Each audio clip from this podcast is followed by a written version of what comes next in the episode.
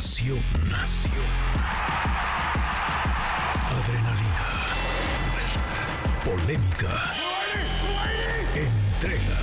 Entrega. MBS Deportes con David Faitelson, Memo Schultz, André Marín y Carlos Aguilar. Cuatro personalidades. Una nueva manera de escuchar los deportes. Este es el silbatazo de salida. Comenzamos. Tardes. Arrancamos la semana lunes eh, 19 de febrero del 2024 con eh, toda la información de hoy, mañana y un poco de ayer. Es MBC Deportes y vaya que hay mucha tela de cortar. Tenemos solamente dos invictos ya en el fútbol mexicano. No sabemos qué fecha se está disputando, si es la 9, la 8, la 7, porque ya saben que le mueven a los calendarios.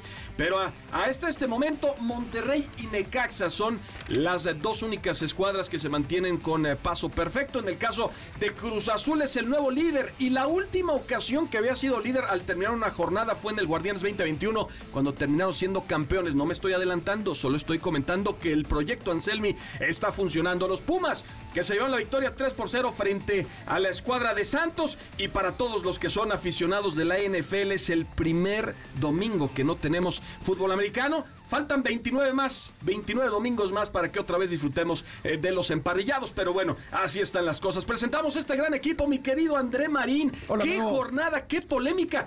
El gato Ortiz en el partido de Cruz Azul frente Sí. a la escuadra de Tigres. Sí. Lo de aquí ya son ingoles o impenales. Impenal. O lo que ustedes quieran, pero qué cosa vivimos este fin. Y estoy de acuerdo contigo. Memo, ¿cómo estás, Carlos, David, María Cela? Todos, un gusto saludarles. Eh, sí, a mí sí me sorprende que Cruz Azul sea líder del torneo después de siete jornadas. Sí me sorprende que tan rápido le hayan agarrado la onda a Anselmi. Porque el equipo tiene forma, porque tiene estilo, porque tiene sangre, porque tiene personalidad. Me gusta este Cruz Azul, me está gustando este Cruz Azul. Me gustan también los Pumas. Cuando hablábamos de una, línea- una liga de tres equipos, ¿no? Cuando mencionábamos solamente a Tigres, Monterrey y América, pues ahí están las Chivas, ahí están los Pumas, ahí está Cruz Azul, ahí está Pachuca que le ganó la América. En fin, eh, hay mucho que platicar de lo que nos dejó la fecha 7 con un dato curioso, Memo. Todos los equipos mexicanos que participaron a media semana en CONCACAF, ninguno ganó el fin de semana en la liga. Ninguno. Ese es un dato avasallador para Sí. los que dicen de la sobrecarga de tal, pero bueno, es, es curioso, ¿no? Tener eso que ninguno ganó.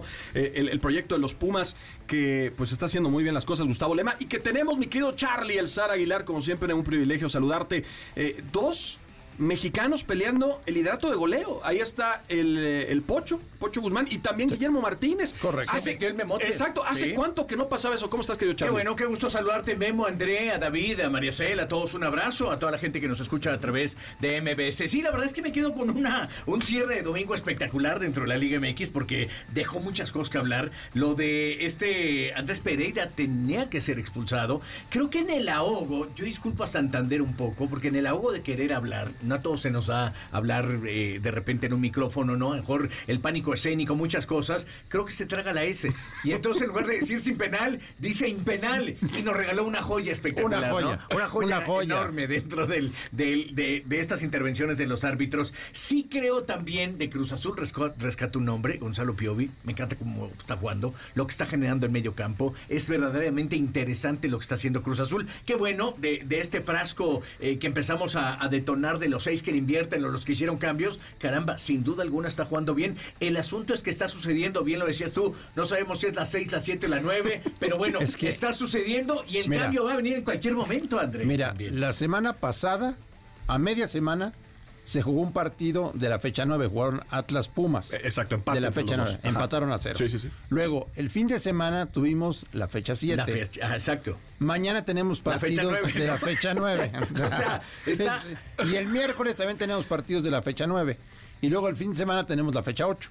¿Qué, qué- qué espérame, cosa? es un- Parece de locos. No, no, no, no. Es una fiesta, sin duda alguna, pero bueno, pues ahí tenemos el Oye, líder a y Cruz damos Azul. un, atel- Sí. un adelanto. Nos vamos a absorber con el tema de fútbol. Yo no sé quiénes vieron UFC 298. Fue espectacular. Aparece un eh, georgiano español llamado Ilia Topuria y mete un knockout espectacular. Es el mejor boxeador dentro de las artes marciales mixtas. Y la verdad me encantó el desempeño de que tuvo ante un, me parece que va a ser un salón de la fama, el ruso australiano Alex Volkov Volkanovski y fue verdaderamente espectacular. Recuerden que este fin de semana tenemos también UFC en México, es del serial eh, UFC Night Fight, que no es, eh, no viene numerada, pero aparecen mexicanos y tendremos todavía más detalles del asunto del boxeo. Y una cobertura especial que tendremos, por cierto, primer español campeón en eh, UFC y, y lo hace dentro de la categoría de los ¿Qué- Puma, pero es un fuera de serie. ¿Qué tal será la, la entrada de público si es en México? No, no, extraordinaria. Extraordinaria. Extraordinaria. Sí. Hay una gran fiebre en México. ¿Y ¿Por la sabes qué? UFC? Por- yo creo que por los deportes de combate. El Ya. líder sigue siendo el boxeo, pero la cantidad de gimnasios que ahora abren con boxeo y artes marciales mixtas es enorme. ¿eh? ¿Sabes qué? De aquellas escuelas de karate empezaron a derivar un poquito más hacia las artes marciales y se están volviendo muy completas. Eh, hay, hay mu- hay mucho, mucho seguidor de los deportes de contacto, como bien dice mi Ya. Charlie. Y bueno, ya es tiempo de saludar. No sé en qué parte del planeta se encuentre, pero fue un gran fin de semana para los mexicanos en Europa. Edson Álvarez, que re- recibió un reconocimiento por el, por el PSV, el Ajax. El Ajax. El Ajax. el Ajax, a En pesar de-. Increíble, en la arena Johan Cruyff. Jorge Sánchez ya tuvo minutos cuando parecía que iba a eh, regresar al fútbol es. mexicano, pero ya tuvo minutos, lo cual es importante. Y por ahí estuvo el Chucky y también Santi Jiménez. Y en la cobertura se encuentra nuestro querido David Faitelson. David, ¿cómo estás? Saludos, buenas tardes desde México, buenas noches allá en Europa. Hola, buenas noches. Buenas noches. Aquí estamos todavía en territorio holandés, en Ámsterdam, escuchándolos con mucha atención eh, con el tema de Cruz Azul. Eh, ahora hablábamos por la mañana con, con Santi Jiménez y obviamente pues está muy emocionado por, por la forma en la que está jugando Cruz Azul y también muy ilusionado. Saben que es un chico de club, que se fue bien del equipo por la puerta, como tiene que irse uno de un club, ¿no? Se fue eh, victoriado, se fue reconocido. Y bueno, este ya hablaremos del papel de los mexicanos. Mañana juega Irving el Chucky Lozano como titular con el PSV Eindhoven aquí contra el Borussia Dortmund, octavos de final de la Liga de Campeones de Europa. Y Santi Jiménez tomará un avión para ir al- a Roma, la capital italiana, y jugar el jueves el partido de vuelta de Europa League, fase de playoff para pasar a octavos de final. Están uno por uno frente a la Roma, empataron aquí en territorio holandés la semana pasada. Eh, lo mejor para Santi, aunque la sequía continúa, y empezamos a hablar de números que van más allá de 600 minutos, 35 días y lo que ustedes quieran, eh, que, que bueno, son números y son eh, rachas normales, Memo, en un, en un centro delantero suele ocurrir, así que tampoco hay nada de qué preocuparse y lo mejor, insisto, es que la mentalidad de, Santi está por encima incluso de este tipo de mal momento que está viviendo. Así que eh, ya platicaremos un poco más sobre estos temas. Espero que este también el señor eh, Memo Schutz tenga espacio para el, el brinco espectacular de Jaques. No, lo vi el fin de semana. Claro. Ah, claro, en, la, en, el- en el All-Star Game Sí, de la sí. NBA. En el, El concurso, sábado. en el concurso de clavadas, primero. Saltando a Shaq. Sí, sí, sí, y le robaron, por cierto, yo creo que le robaron, tuvieron que haber calificado mucho más al mexicano, pero saben, y eso que dice David tiene toda la razón, la imagen que para mí se destaca es que antes de hacer su, su clavada, eh, pasaron un pequeño video, pasaron, eh, porque usaron una cancha por primera vez, la duela era de LEDs. Entonces podían poner el video que quisieran y ponían la bandera de México, pero también el legado que continúa siendo el primer mexicano en la historia en pisar la cancha, una cancha NBA que fue Horacio Llamas, pasando por Jorge Gutiérrez, pasando por eh, Nájera. eh, Nájera. Nájera, obviamente, y, y- y ahí Gustavo Ayón, eh, ¿no? Eh, Juan Toscano, ahora lo que está haciendo, por supuesto, Jaime Jaques, pero sí fue espectacular. Y más que eso, ¿recuerdan, eh, les pregunta, ¿recuerdan la batalla de los sexos que se llevó a cabo en la, en la En década de los tenis. 70 en el tenis Bobby Riggs Sí, y claro. Billie Jean King, que, que la verdad marcó un precedente? Bueno, pues la NBA hace algo parecido en el concurso de triples, un concurso de triple entre el mejor tirador en la historia, que es Steph Curry, y la mejor tira- la que va a ser la mejor tiradora en la historia de la WNBA, que es Sabrina Ionescu. Y entonces los puso en un mano a mano, en donde además Sabrina fue Ionescu, espectacular, exacto, David, antes de que empezara, Ionescu dijo, ¿saben qué? Yo no quiero tirar desde la desde digamos los límites de la WNBA, yo voy a tirar desde, Desde los, los límites de, de la NBA. NBA. y perdió solamente por tres puntos. Es decir, ella hubiera pasado a la última ronda del concurso de varones con Damian. Exactamente. Entonces, eso que dices, David, tienes toda la razón. El juego de estrellas fue un espectáculo y lo de Jaime Jaques, pues necesitábamos un mexicano, ¿no? ¿Es el primer mexicano en un juego de estrellas? En un, en un concurso de clavadas. Bueno, Juan No, Toscano no. ya estuvo en Bueno, un concurso de clavadas. Y hablaron alguna ocasión de Cedric Ceballos, ¿te acuerdas? Que tenía ciertos mm, antecedentes mexicanos y estuvo en una, en una este Concurso de clavadas también. Concurso de clavadas, ya. Ahí estuvo. Sí, Pero sí, sí. era de Nueva York, ¿no? Nueva Eh, York, eh, Orlando. jugó en Phoenix, jugó con, los soles de sí, Phoenix, claro. exactamente. Jaques, Oye, y ¿dónde este chico es. Ja- no, Jaques nació en, en Estados Unidos de padres mexicanos, ¿no? Ya. Así, Si sí, no sí, habla, no habla español. que- para que- ser claro. Sí, que es algo, a ver, que es algo que se está repitiendo una y otra vez en diferentes deportes. El otro día veía ahí una estadística de Andrés Lilini que eh, como director de selecciones mexicanas está siguiendo la huella de varios jugadores que no tienen, que no nacieron en México, incluso que no hablan castellano, como el caso de este chico Kate Cowell que juega en las Chivas, pero que bajo la ley son mexicanos. Y, y yo creo que la muestra la puso el equipo mexicano de béisbol en la pasada, en el pasado clásico mundial. Sí, es cierto. Eh, eh, jugó, no solamente jugó con naturalizado como gran estrella que era Randy, que es Randy. Arozarena, pero, pero también Carlos se aprovechó de la doble nacionalidad de varios eh, peloteros y logró armar un equipo competitivo. Así que yo creo que hay- hay una apertura, me parece una apertura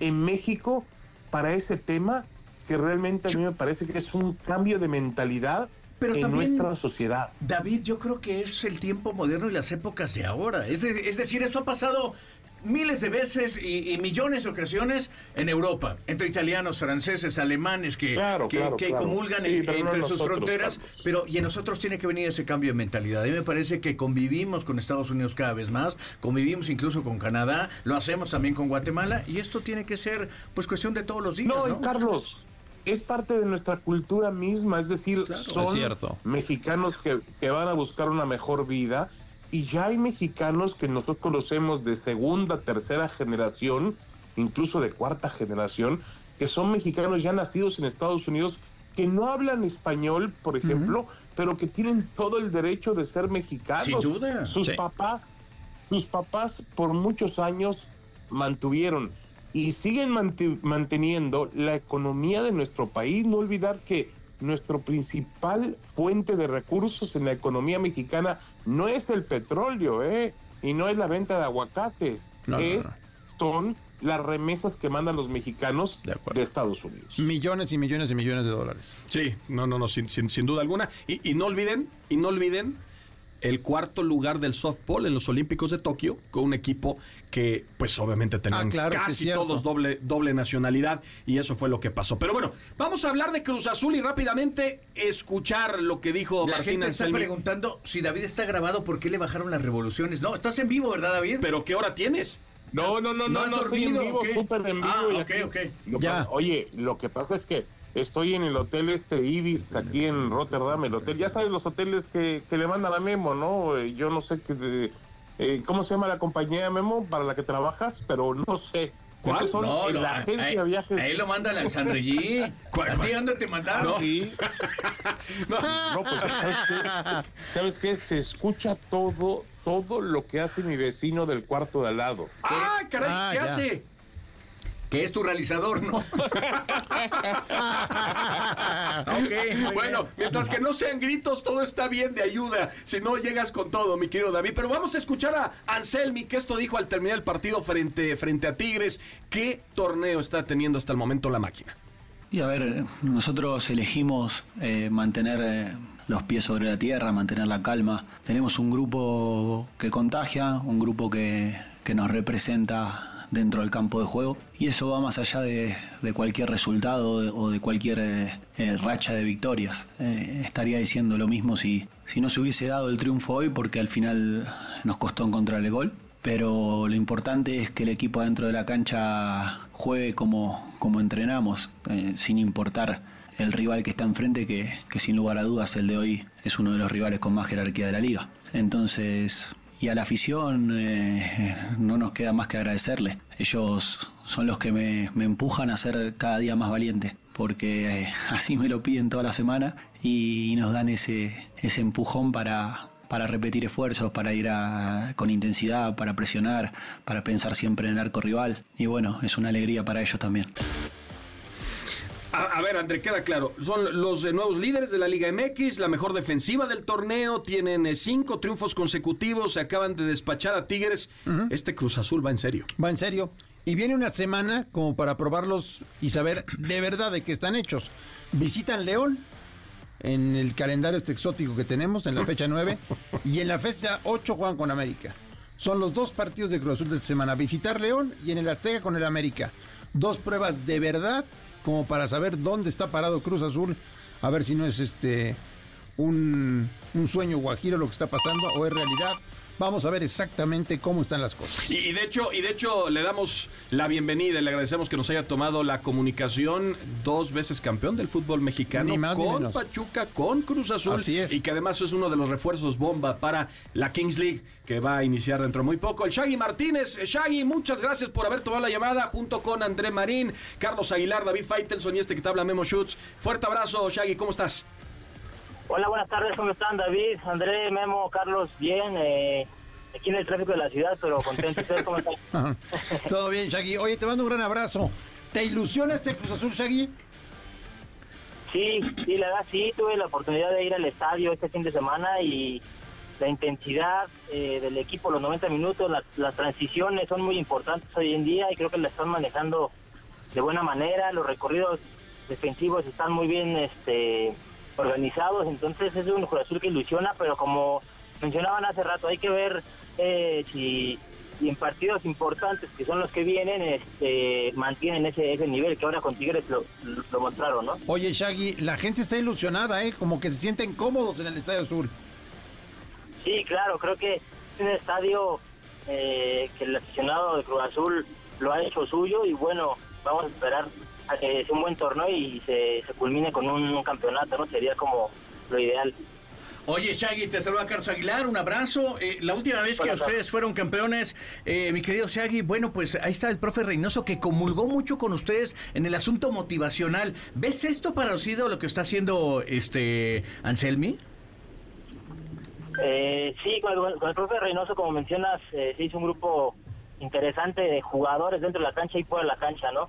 Eh, sería cosa de ver el día a día del de Cruz Azul de hoy, pero en cancha se ven, como dije hace rato, eh, ordenados, organizados, con, con ganas, con, con, el tema físico a tope, que hoy en día el, tema físico juega un gran papel, donde puedes emparejar eh, el nivel. Entonces, bueno, vamos a, esperar, el torneo pues va en el primer tercio, pero bueno, vamos, vamos a seguir apoyando, ¿no? David. Oye, Shaggy, ¿cómo estás? Te saludo con mucho gusto. Oye, te, quiero preguntar, Shaggy, ¿el escorpión dorado es el mejor presidente de club que has tenido? yo, yo creo que sí, por mucho. Oye, yo estoy muy emocionado con el peluche Caligari, así se llama el equipo, ¿no? Sí, sí, la verdad que bien se ha hecho un, buen grupo, somos eh, 12, 13 jugadores que estamos entrenando y bueno, la verdad que estamos ilusionados. Eh, es un formato diferente, es un fútbol 7 donde hay reglas nuevas, reglas donde lo, importante es el espectáculo, lo que quiere la gente es que haya goles, entonces bueno, hicieron reglas en base a eso y, vamos a esperar el dominguito para ver qué tal. Oye, y volviendo al tema de volviendo al tema de Cruz Azul, eh, realmente eh, necesitamos más pruebas? ¿O, tú crees que este equipo, eh, o mejor la, la pregunta sería, si el secreto de este equipo está en un cambio en tema futbolístico o en un cambio en tema de mentalidad, porque realmente vemos que los jugadores pelean cada balón como si fuese el último, imprimen un gran ritmo. ¿Dónde está el gran cambio que ha sufrido Cruz Azul con Martín Anselmi? Yo creo te digo creo porque no, no en el día a día, pero creo que físicamente están muy bien. El tema mental obviamente también es, muy importante, pero el tema físico y que el profe tal vez esté dando competencia interna en donde si uno anda bien lo mete y, responde. Por ahí está el caso de Guti, está el caso de, de los que han entrado, no sé, este, Angelito Sepúlveda y demás, entran y responden. Eso es bueno para el equipo porque al final del día el que está iniciando, pues lo hace bien para que no lo saquen, pero al final del día Cruz Azul necesita quedar campeón si no es un fracaso, entonces vamos a esperar, creo que tampoco hay que, eh, bueno, il- ilusionarse sí, pero no echar como campanas al viento y, y esperar, ¿no? Apoyar al equipo y, y, y tener eso en mente. Oye, eh, querido Shaggy, eh, por algún momento me llama poderosamente la atención lo que está haciendo Ignacio Rivero, ¿no? Lo ha cambiado de posición chorre veces, estuvo señalado por algún momento, pero qué corazón muestra dentro de la cancha. Bueno, eh, terminó como capitán del equipo al momento que entra, ¿no? Sí, claro. Sí, sí, es un jugador eh, polifuncional donde tiene una actitud al 100% que donde lo pongas eh, te rinde, corre, mete, contagia a tus compañeros. Y al final del día creo que cualquier equipo siempre es bienvenido un jugador así, ¿no?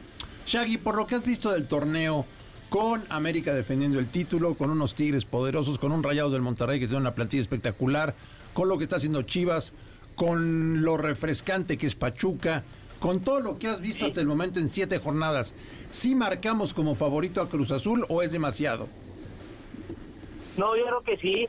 Obviamente no nada más hay un favorito, por ahí siempre hay dos o tres, pero sí yo creo que por cómo está jugando, por cómo, cómo le jugó a Tigres este último partido, creo que sí puede ser un candidato al título, pero bueno, eh, volvemos a lo mismo, hay que esperar a la liguilla, las, las liguillas son de- del- equipo que llegue mejor anímicamente, mejor físicamente y bueno, todavía falta un, rato para eso, pero de que ilusiona, ilusiona, ¿no?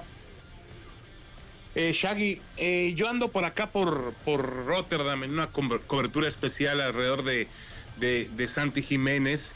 Y ¿Cómo sufre? em, el- para, no, para- oye, Shaggy, Shaggy, hace mucho frío. Créeme que ya extraño. Hace mucho frío y, y extraño. Hoy fuimos, venimos de un restaurante, no teníamos reservación y bueno, ahí estuve a punto ya de darme, de, de perder los, este, los estribos aquí en Holanda, pero no, todavía no. Este, ya extraño México, eso sí. Oye, Shaggy, pero te quería, te quería preguntar lo siguiente. Mira, eh, yo sé que Santi Jiménez está todos los días, bueno, no estoy exagerando, pero está muy, muy, con mucha frecuencia diciéndole a Denis Teclos que se que contrate a Rodrigo Huesca, que Huesca Sí. puede tener una condición para jugar en Europa sin ningún tipo de problema. Un chico joven, Sí. ¿tú lo ves a Rodrigo Huescas jugando aquí? Sí, claro que sí. Y obviamente hay más jugadores mexicanos, pero específicamente a Rodrigo sí. Mentalmente es un, es un, es un muchacho muy fuerte, físicamente es muy rápido, tiene ida y vuelta. Obviamente le faltan cosas por pulir, pero está muy joven. Creo que al final del día, si por ahí se animan a, a llevárselo para allá, sería eh, tanto una inversión para ellos a futuro que seguramente van a recibir algo a cambio muy jugoso y, y obviamente para México, para el fútbol mexicano, para la selección sería también importante que empiecen a ir jóvenes, ¿no? Para, para agarrar ritmo, para agarrar experiencia y para también empezar a tener nombre allá como, como ahorita Santi lo está teniendo, ¿no? Y qué mejor que tener además un embajador que, que puede hablar con los directivos y los y con los estrategas para decirles, ¿sabes qué? Claro. Échale el ojo a este chamaco. claro, claro. Sí, el problema, Claro. el problema, mi querido Memo, llega cuando de pronto el, Cruz Azul pide a hablar 10 a Cruz millones de Azul. dólares, Oiga, Sí, ¿cuánto vale Rodrigo Huescas? No, 10 pues millones vale de 20 dólares. millones. sí, es una locura. Sí, es una locura. Sí, sí, Ahí sí. está el tema, que es un asunto realmente que, que le has- termina haciéndole daño al futbolista mexicano y a la postre a la selección mexicana, que aquí todo lo ven, mejor dicho, allá todo lo ven como negocio. ¿Cómo estará la cosa que, por ejemplo, los periodistas holandeses me comentaban el fin de semana, oiga, ¿cómo terminó el partido Pachuca América? Y yo les decía, bueno, estos tipos, ¿qué les importa cómo terminó el Pachuca América? Y resulta Claro. que estaban preocupados porque había dos jugadores, André, Carlos, eh, Shaggy, eh, había Sí. dos jugadores, Memo, que habían estado hace, hasta hace 15 días o hasta hace algún tiempo, habían estado en el vestidor del Feyenoord. claro. Y Sí, con el Pachuca Sí. y, y, y Del Rosum con el América. Entonces ya no solamente no, no estamos comprando, no, no solamente no se están vendiendo jugadores mexicanos, sino que los clubes mexicanos compran jugadores holandeses. Sí. Pues imagínese eso. Idrissi interviene en el gol, David. Es el pase para Eric Sánchez. Idrissi es hasta este momento el mejor jugador del torneo en México. Sí, sin duda, sin duda. Sin este problema. que estuvo en las fuerzas básicas, bueno, en, digamos, selecciones menores con Países Bajos y posteriormente ya llegó con la escuadra de Marruecos. Eh, Mishagi, pues eh, muchas gracias por haber tomado la comunicación. Te mandamos un fuerte abrazo y vamos a estar muy atentos. Si quieres venir para acá, estás cordialmente invitado. Si nos quieres mandar boletos para la Kings League, también, tú nos dices, ¿eh? Muchas gracias, muchas gracias por el tiempo, por el espacio. Y pues nada más dejen que nos manden boletos a nosotros para poder ir. Ya está, Shaggy. Ah. Ya Que no estamos. tenemos. Oye, Shaggy, a David le encanta tu corte de pelo. Se lo va a lasear, ¿eh? También. Te mando abrazo. Gracias, David. Gracias, Shaggy. Abrazo, Shaggy. Un fuerte, fuerte Shaggy. abrazo. Abrazo. Ahí está el Shaggy Martínez, que fuera, que fuera campeón con Pachuca y Cruz Azul, y vaya que le ilusiona lo que ha pasado hasta el momento con la máquina celeste. Y vamos a hablar con un querido compañero nuestro que además también ha tenido una gran trayectoria, uno de los hombres más importantes eh, con silbato en mano en la historia de nuestro país, en el arbitraje latinoamericano. Yo diría que en el Mundial también, nuestro querido Marco Antonio Rodríguez Chiquimarco, El que la- Chiqui. el Chiqui que nos hace el favor de tomarnos la llamada. Mi querido Chiquimarco, ¿cómo estás? Saludos, te habla Carlos Aguilar, David Faitelson, André Marín y tu servidor Memo Schutz. ¿Cómo estás? Hola Memo, eh, Carlos, David, eh, André, André también, es un placer estar con ustedes. Ah. Mando un fuerte abrazo. A, a ver, Marco, tenemos una duda porque vaya, vaya fiesta que se armó en, en todos, en todos lados. Pero quiero que escuches primero lo que pasó en, en el partido, creo que lo tienes muy presente, lo que pasó en el duelo eh, frente en Monterrey Toluca, y esto es la joya que nos regaló Luis Enrique Santander. Escuchamos a Santander. Venga, Santander. Después de la revisión en campo, mi decisión es sin penal y sin tarjeta roja. No falta balón a tierra. caray. Cancelo la tarjeta roja. Quitó todo. Sin falta, sin roja, sin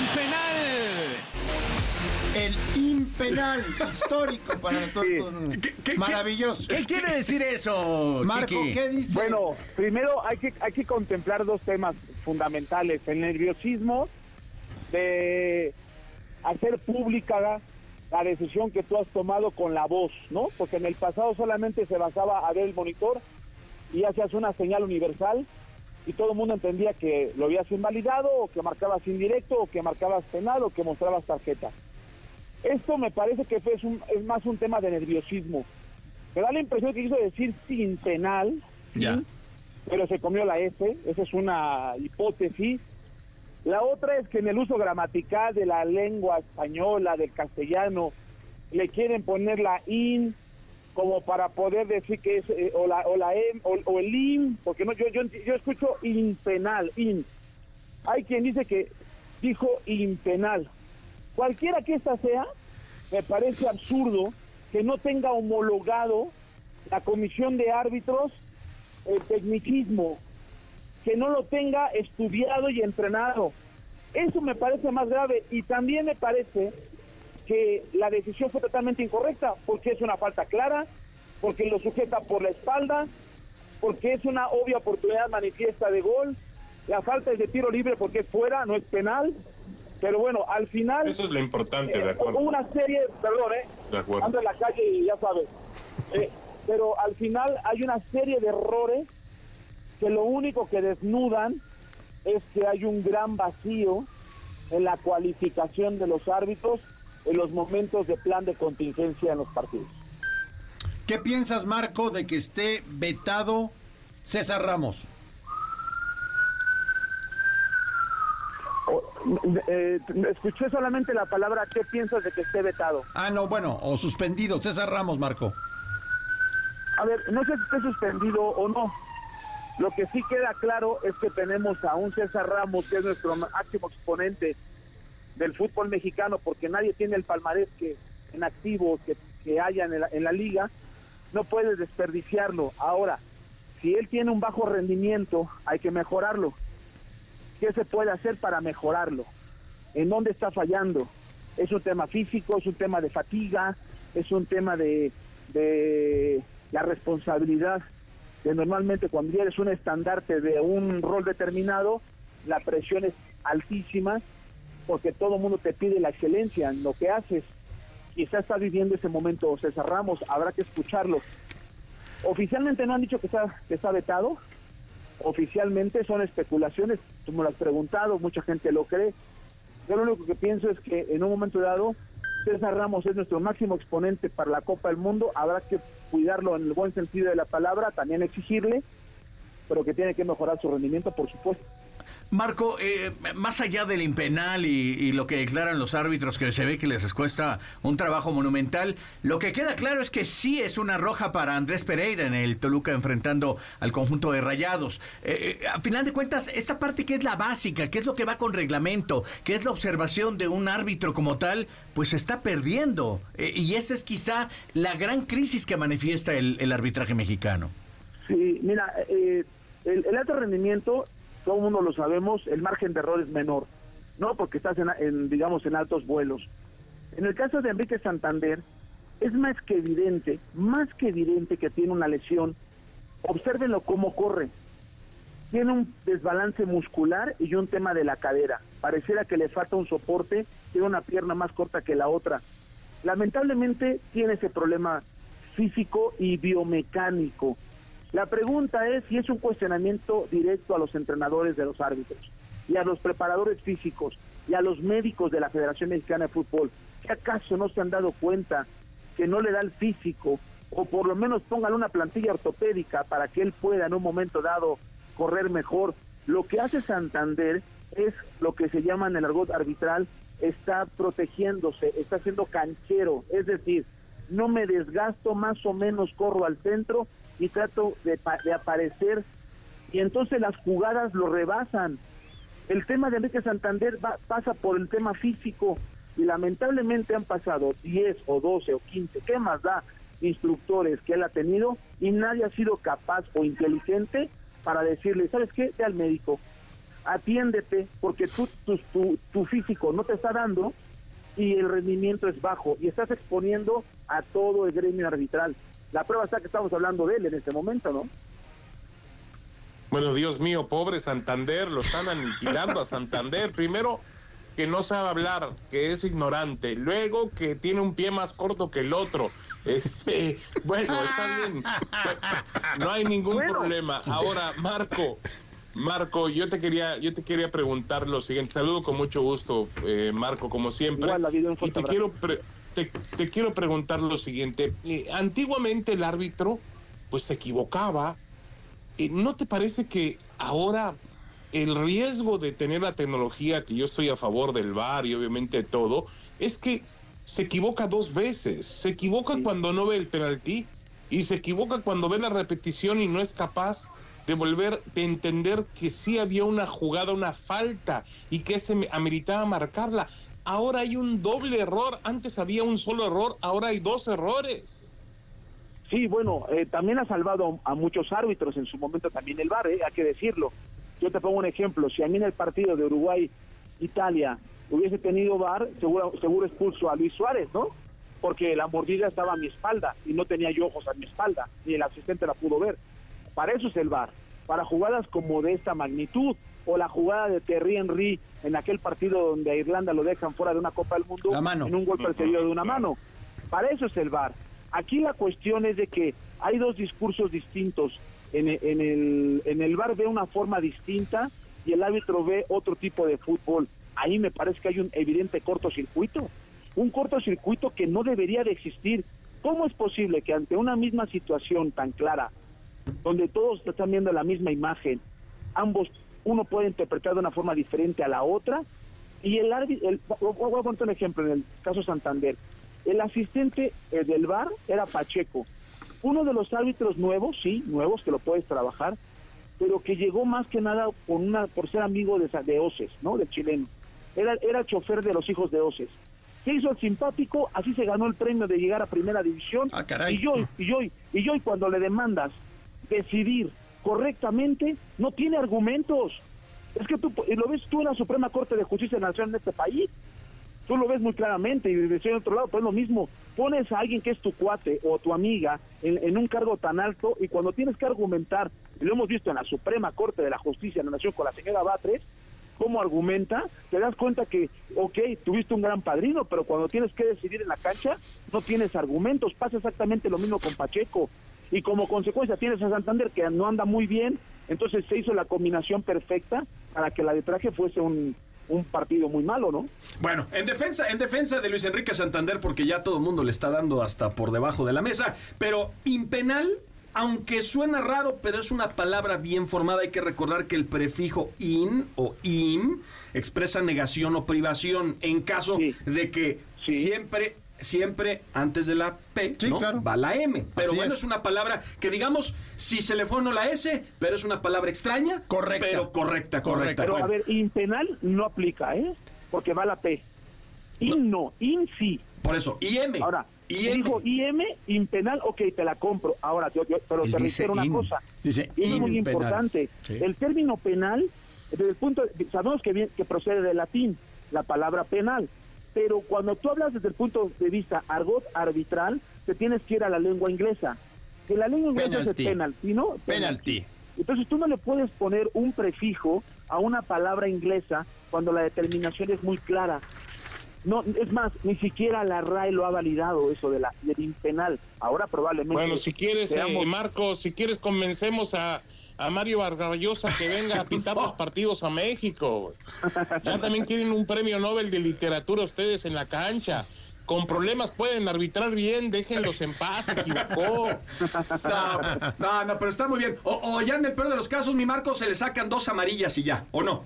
Sí, sí, bueno, eso, fíjate, qué curioso, eso no estaba prohibido por la regla. Exacto. Hizo muy mediático. No, no, no, espérame, pero hay que, hay que hacerlo de, de alguna manera. Claro, y, el claro, público, claro. y el público, oye, ¿por qué? Pues ahí están las dos Dos amarillas. amarillas, Sí, de una dos vez. amarillas. Oye, Marco, en Claro. serio, muchas gracias por haber tomado la comunicación. Ya sabes que aquí tienes siempre las puertas abiertas en MBC Deportes y que, por Gracias. supuesto, lo que tú quieres, al igual que todos, es que el arbitraje mexicano sea siga siendo punta de lanza en México y en el mundo.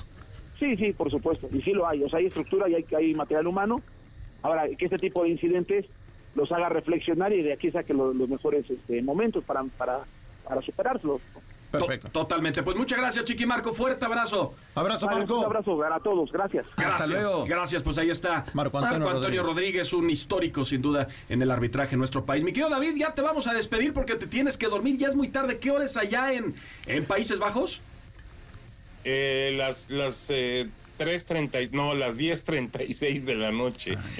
Pues ya, su lesita y a Pero ya me tengo que ir a dormir. Ya, ya tocaron los Mi médico, mi, mi médico me dijo, a esta hora, ¿cómo es, Carlos? Un poco de leche y a dormir. Eh, Entonces, sí. este...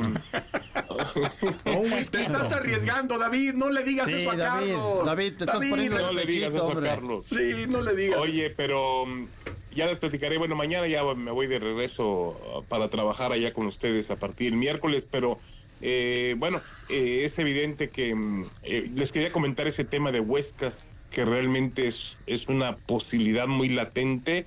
Eh, vamos a ver si, si Dianis Teclos puede convencer a los directivos de Cruz Azul, porque sí está interesado el Feyenoord en el futbolista mexicano. Y bueno, eh, tanto Denis eh, Teclos como Hans Westerhoff me han dicho aquí eh, claramente que el tema del fútbol mexicano no es el talento. El tema del fútbol mexicano son los directivos que pues quieren mucho dinero o piensan siempre más en el negocio que en la parte futbolística. Sí. Por eso no hay más mexicanos jugando en este nivel del juego. Sí, an- anteponen lo, lo económico a lo deportivo, ¿no, David? Como ha pasado desde hace décadas. Sí, sí, sí, sí, sí, no, y, y bueno, ah, vamos a ver, porque si el Feyenoord quiere a Huescas, que ya se lo estamos encareciendo, si el Feyenoord quiere a Huescas, pues hay que ver cuánto quiere Cruz Azul por Huescas. No olvides, André, que Santi Jiménez se fue prácticamente gratis, ¿no? Sí, lo bueno, sé. no se fue gratis, no se fue gratis gracias a Santi Jiménez. Exactamente. ¿Qué Pero ya quedaba, queda, quedaban Quedaba muy, pocos de- meses de su de contrato. contrato, Y- Y, se les olvidan los intermediarios, que luego También, son los representantes, también, que también, también por eso se encarecen mucho, ¿no? Sabemos cómo, cómo es aquí en México. David, pues descansa, buen viaje de vuelta a casa y por aquí te esperamos. Ah, nos pasas exclusivas cuando vengas acá a la mesa. Sí, por supuesto, ahí le llevo también su encargo a Carlos, ¿eh? Aquí sí hay de eso que necesita. Ah, muchas gracias, David, qué amable. Fuerte, abrazo, David. Abrazo, David. Mientras tanto, guárdamelo. Adiós. Bien, ¿eh? No, no, no, ya mejor, mejor ya duérmete, David, duérmete. Saludos, ahí está David Faitelson desde el otro lado del mundo. Y bueno, antes de ir a corte, recordarles que Porto enfrentará en casa al Arsenal como parte del primer enfrentamiento entre ellos para disputarse el boleto a la siguiente etapa de la Champions. Porto ha perdido 7 de 8 eliminatorias en contra de equipos ingleses dentro de este torneo, siendo el Manchester United el último equipo inglés al que ah, no han logrado derrotar en un lejano 2003. El equipo inglés, en cambio, no ha podido ganarle al Porto en las últimas tres visitas, por la que hace un partido sumamente atractivo. Entra a caliente.mx, regístrate y recibe mil pesos de regalo. Por ejemplo, si le metes mil pesos a que Porto gane este encuentro, podrás cobrar hasta 4.500. Caliente.mx, más acción, más diversión. Recuerden, teléfonos en cabina 55 51 66 1025, el WhatsApp 55 43 85 1025. Su lechita y a dormir. Regresamos. Estás escuchando MBS Deportes. En un momento continuamos. David Faitelson, André Marín, Memo Schutz y Carlos Aguilar están de regreso. MBS Deportes. Deportes. Hay que escuchar a Robert Dante Siboldi. Habla después de esta derrota frente a Cruz Azul. Que por cierto, ya está en el comité de controversias. La patada que propinó al final. Hay un ¿Qué, video. ¿Qué les parece? ¿Sí la da o no la da? ¿Tú qué opinas, Charlie? ¿La da? Mira, yo creo que él intenta avanzar y como que escondidamente suelta, suelta, suelta el golpe. Ahora, si tú vas a calificar eso, entonces tienes que calificar todo lo que pasa alrededor de, sí, de una sí. de una melee de este tamaño. El problema, Carlos, es qué hace el técnico de un equipo metido, Metido en la bronca. cancha, sin duda, sin Porque duda. no fue muy claramente a separar a sus jugadores. No, no, no, no estuvo. eh, fue- armó, digamos Y- que se metió en un lugar Sí. donde. Donde Y no tenía que Y estar. Robert es de mecha muy cortita, entonces eso es lo peligroso. Yo Ha creo que la disciplinaria va a ha haber dirigido a los dos, los conoce perfectamente a los dos. Creo que también el partido estuvo muy caliente. No refleja el juego lo que pudo haber sido una catástrofe para el conjunto de Tigres. ¿Cómo Sí. le hace falta a Tigres un hombre como Pizarro, Pizarro? que es fundamental, Sí, sí, ahí, sí. sin duda. Tienes razón. Vamos a escuchar a Siboldi. Esto fue lo que dijo después de la derrota de los Tigres frente a Cruz Azul. Me preocupa que no tenemos los tiempos para el descanso, la recuperación, no, podemos, no tenemos los tiempos para entrenar, para trabajar, no tenemos semanas completas, estamos en dos torneos, pero eso lo sabemos nosotros y no es pretexto, no quiero poner pretexto, no quiero poner excusa, simplemente Cruz Azul juega un torneo, nosotros jugamos dos y la realidad es que hoy no, estuvimos bien, creo que es el quinto partido de siete fechas que jugamos de visitante en el torneo local y tenemos un trajín importante, creo que hoy lo sentimos. Y Cruz Azul jugó su partido, jugó muy bien. Sin duda que jugó muy bien, jugó mucho mejor que nosotros, pero bueno, tuvimos algunas aproximaciones también, tuvimos nuestras chances, muy pocas, Bueno, como que al principio iba a dar algunas, eh, algunos pretextos, pero al final dijo no, nosotros jugamos hoy mal y Cruz Azul jugó muy bien. Sí, sí, sí, Cruz Azul jugó muy bien, pero más allá de lo que pasó en la cancha, yo les quiero preguntar, eh, Charlie André, lo siguiente. El, el Gato Ortiz, este, este árbitro mexicano que además estuvo envuelto en lo del VAR, que si marcó Sí. un penal que no, que le favoreció a la América. Fíjense, con lujo de detalle, explica en la cédula arbitral lo que le dijo Willardita. El que- central de Cruz El Azul. central de Cruz Azul que fue expulsado, que muy probablemente le va a costar dos partidos, porque dice acusa violencia, acusa muchas otras circunstancias, pero... Perdió no- la cabeza, Sí, porque eh, la verdad es que el equipo estaba jugando muy Claro, bien. ahora, pero no reportó lo de Carioca, que en algún momento se volvió loco. No reportó lo de Eduardo III, el cabezazo a Charlie Rodríguez, que eso también, que, que Sí, les digo. Lo de Siboldi y la patada tampoco lo puso. Y lo de Royan, que insultó al árbitro, tampoco está en la cédula. Rodyan, que es asistente de Siboldi. Eh, exactamente, entonces lo que yo les quiero preguntar es, ¿ya está- hay una cuestión directa con Willardita o, o por qué omite todo lo demás? ¿Es una falta de capacidad o qué opinan ustedes? Sí, yo, yo creo que Marco Ortiz este, se mete en muchas broncas y sí habría que revisar muy bien todo lo que pasó en el partido, porque sí hay momentos y circunstancias que tendrían probablemente que permitirle a Willardita reducir el castigo para poder jugar alguno de los partidos que va a estar suspendido, ¿no? Yo sí creo que Marco Ortiz se le van los partidos de una manera muy extraña, está muy presionado, muy tenso siempre, no, no le da tranquilidad a los futbolistas y el sábado en el Estadio Azul le volvió a pasar otra vez. No tomó buenas decisiones. Ese es mi, mi, mi, mi- resumen de todo lo que vi que hizo Marco Ortiz. No tomó buenas decisiones. Fíjate que yo eh, trato de analizar un poco lo que, lo que hay en el partido. Ustedes han asistido infinidad de ocasiones al, Estadio Ciudad de los Deportes. Es un estadio muy próximo a la cancha. O sea, la verdad que sientes ahí, si hierve la cancha, lo sientes de manera directa. A diferencia del Azteca o, o otro estadio como CEU, que son ligeramente más amplios. Y yo creo que esta comunión que hubo de la gente de Cruz Azul, metida directamente en el partido, sí genera una emocionalidad diferente. Hubo un entradón ¿eh? en el estadio. Entradón enorme. Y yo creo que esta, esta nueva condición de un Cruz Azul que empieza a ganar y que está jugando bien y que está jugando con gusto, o sea, conquistó a la gente y generó más esta situación. Yo, yo, yo creo que esta parte sí tiene que ser eh, revisada en el caso de, de, lo que reportó Marco. Y bueno, tiene que haber consecuencias para todos. Aquí es donde se van los partidos de la mano. Gracias a Dios se acabó el partido y no pasó a más. La gente se fue, eh, disfrutó el partido, disfrutó la victoria, reitero, pero de aquí empiezan a originarse problemas que después te encuentras en la calle y suceden, sí. suceden más cosas. Ahora, si en la federación se tomaron decisiones para castigar a Miguel Herrera y a Iván Alonso. Ah, claro. Por una discusión en los vestidores de Cruz Azul. Todo esto fue en la cancha. Esto fue en la cancha. Claro. Que eso es mucho más peligroso. ¿eh? Sí, Pero estaba claro. reportado en la cédula. Debería. De, por eso es a lo que me refiero. Aquí la cédula de Marco Antonio Ortiz solo tiene lo de Gita. Mal, y, mal por hecho. eso, o sea, no, no describe que hubo violencia. Pues ahí vendrá otra hecho, mal hecho, suspensión. mal hecho. Bueno, uno pensaría. Ahora, Sí. de acuerdo a lo que interpreto, eh, Carlos eh, y André, es. Ortiz viene con gran presión de todo lo que ha pasado anteriormente. Sí, señor. Y el partido que en la Ciudad de los Deportes con Cruz Azul le empezó a calentar la cabeza. ¿Eso, eso fue lo que ustedes ven del arbitraje? Yo Sí. vi un partido bien complicado, ¿eh? Un partido con roces, un partido que poco a poco se empieza a cerrar. La verdad, reitero, o sea, el partido pudo haber sido más abultado en contra de Tigre. Y sabes qué? Que este Cruz Azul tiene sangre. Sí, tiene sí. personalidad. Sí, tiene personalidad. Entonces, Sí, que, sí. que no les extrañe. Es el segundo ya partido en el que pasa algo acabando un partido de Cruz Azul. Pasó en los vestidores con Miguel y con Iván Alonso. Ahora pasa en la cancha. Cruz Azul es un equipo que está muy revolucionado. Da la impresión de que provoca mucho ¿no? a, los, a los rivales por su estilo de ir al frente, de presionar, de, de correr toda la cancha, de apretar al rival permanentemente. Eso te va generando mucho estrés dentro del terreno de juego. Y que la pasión luego se puede desbordar. Y luego es contraproducente. Como dice Carlos, inclusive se puede ir afuera A del tribuna, estadio, a la tribuna, y eso sería catastrófico. Bueno, América.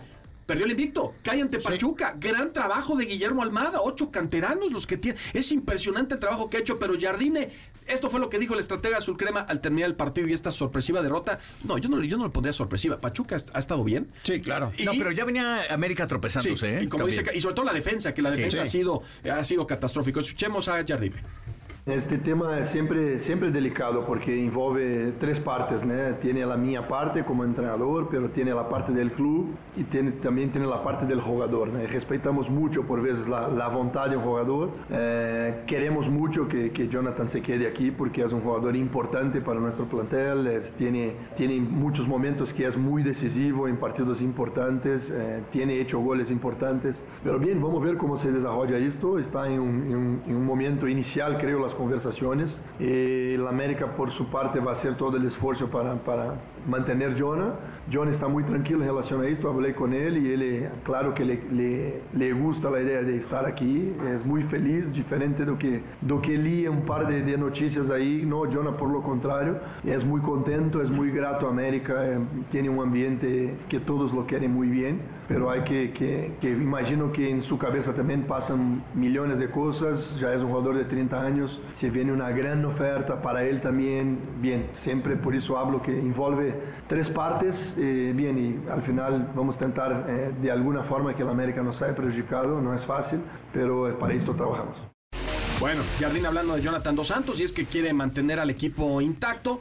¿Cuál es el problema del América? Dice, dice Carlos que ya estaba eh, que ya estaba tropezando la defensa, sí se ve se ve los jugadores que han salido en Pumas, por ejemplo, Luis Suárez, qué, qué cosa, ¿no? Claro. ¿Qué, qué opinas del- de la situación que está viendo América ahorita, André? que yo creo que no tuvieron pretemporada, que no tuvieron descanso, que fue muy corto el tiempo entre que fueron campeones y empezó el nuevo torneo.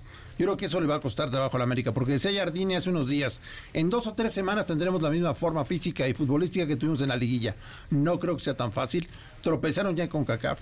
Hay que recordar que perdieron un partido en Nicaragua, perdieron en Pachuca y perdieron porque el Pachuca fue mejor que el América y ya venía de empates. Eh, el empate con Monterrey en la cancha del Estadio Azteca. Es decir, el América no está tan bien, pero por alguna razón es normal lo que está pasando Yo insisto, cuando un equipo no tiene tiempo de descanso y hacer una buena pretemporada, esto es lo que te pasa. Así que está, digamos que está en pretemporada sobre el torneo para tratar de llegar bien a la fase final, tanto de CONCACAF como de la Liga, y tratar de pelear por los títulos. ¿no? Oye, fíjate que esa es una complicación. Yo no sé si es soberbia, no sé si esta soberbia se está manifestando también en la falta de jugadores, lo Del- que dice Jardín. Charlie, o sea, de los campeones. de- sí, de los campeones y de los que también están participando en CONCACAF un poco. Te voy a decir por qué. Porque pareciera que esto va a apuntar a peor. ¿A qué me refiero? Uh. Vamos a ver si algunos equipos terminan por tener la solidez de mantenerse con lo que tienen. En este caso, América quiere participar en las dos. Si le da para las dos, las va a querer. Pero los que no, vamos a ver qué tanto le funciona. La estadística que dijo André al iniciar, o el número que dijo, todos los que participaron en Conca Champions no les fue bien. No ganó ninguno. No ganó ninguno. De ahí reitero, puede ir para peor, ¿eh? La competencia está complicándose, es un gran nivel de competencia. El Toluca Rayados fue un partidazo. Sí, fue la bueno. verdad fue un partidazo Fue bueno. con, con una gran intensidad. El asunto a ver si les alcanza, ¿eh? Por eso, escucha a Jardín lo que dice, que no se vaya eh, el cabecita. Y Va a ser importante, Santos, sí. claro. Sí, sí, sí, de acuerdo. Tienen que, tienen que luchar con todo. Nos quedan cuatro minutitos rápidamente para echarle un vistazo también a lo que está pasando en Europa. Mbappé afirman que ya firmó contrato, Sí. que será por cinco temporadas, ganará entre 15 y 20 millones de euros, será el jugador merengue con más sueldo, no lo que se buscaba en un principio, porque pues ya saben que él batió al Madrid quién sabe cuántas veces, pero que ya es un hecho y que va a ser presentado en el nuevo Santiago Bernabéu. Correcto, sí. En España se afirma ya que el contrato está firmado, que es nuevo futbolista del Real Madrid para el próximo torneo, para el verano. Es una bomba, ¿eh? A partir del junio pri- 2024, pri- Exactamente. Primero de julio ya estarían. Oigan, este equipo es de videojuego. Sí. O sea, No, no, no. no, díganme, Rod- a ver qué van a hacer. Rodrigo, Vinicius, Jude Bellingham, eh, Claro. tienen a Mbappé. No, bueno. se- dice que se va, dice que se va Modric, que él eligió el 10, Sí. que no va a ser el 9 que le estaban guardando. Exactamente. Pero, pero oigan, el Oye, Real Madrid de históricamente, videojuego. históricamente esto se repite constantemente. Es decir, a final de cuentas, Madrid sigue jugando con esa ventaja del manejo, de la publicidad, del dinero, de la entrada de grandes cantidades, del traer a los mejores jugadores. Lo, lo pones con su antítesis, que sería El Barcelona. El Barcelona, sí. y sí marca una diferencia de, de varios escalones. ¿eh? El Barcelona está quebrado, además. Eso, financieramente hablando. Que le Financieramente. pongan- Que le, pongan, un monumento a Florentino. Exacto. La verdad, Florentino, y están en, en números en negros. Es decir, el Madrid ha hecho una gran gestión. Porque en otras épocas el Barcelona se hubiera metido Sí. a tratar de competir por el fichaje. De acuerdo. Hoy no tiene dinero para No, hacerlo. y- no, ya, ya creo que eh, están hipotecados hasta Todo. el fin de los tiempos. Todo, cuando todo, trajeron todo. a Lewandowski. Sí. Sí, y parece que lo de Liverpool, lo de Manchester City, pues eran este, realmente Sí, pues, sí, medio llamaradas, ¿no? Sí, O sea, va- no, va- no tenían eh, nada. Mbappé va a ir al Madrid. Sí, Estoy eso de. Juego de estrellas, ya platicábamos, oigan, 168 triples los que intentaron el juego de estrellas. El este venció 211, 186 al oeste, fueron 397 puntos entre ambos. Algo va a tener que hacer la NBA, porque esto ya, ya, la gente quiere ver competencia. Hu- Hubo solamente tres faltas. Es decir, los jugadores ya no, ya no como en, como en antaño, como en los 90, Que como en los 80. claro. Claro, ya, ya es otro tema.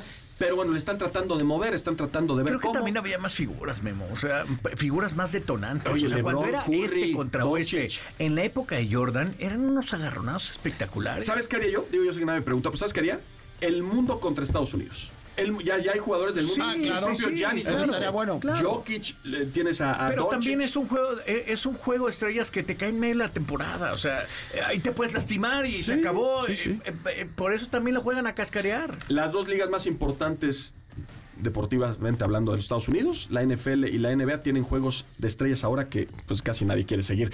Eh, hablando rumbo a París 2024, medalla de oro para Daniela Souza en eh, el abierto de los Estados Unidos de Taekwondo, la categoría de los 49 kilogramos, marca olímpica, eh, la marcha, obteniendo la marca olímpica Ever Palma, lo cual es extraordinario. Maravilloso. Y, y- y bueno, en el tenis de mesa, en el campeonato mundial, cayó 3-0 frente a Polonia. Así entonces para los Buenas mexicanos, tardes. Pues ya nos vamos. Provechito, sopita caliente o qué? Ah, ya está, no se diga más. Sopita Vámonos. caliente, una lechita y a dormir para David Faitelson. Y aquí los dejamos con Pamela Cerdeira. Hasta pronto.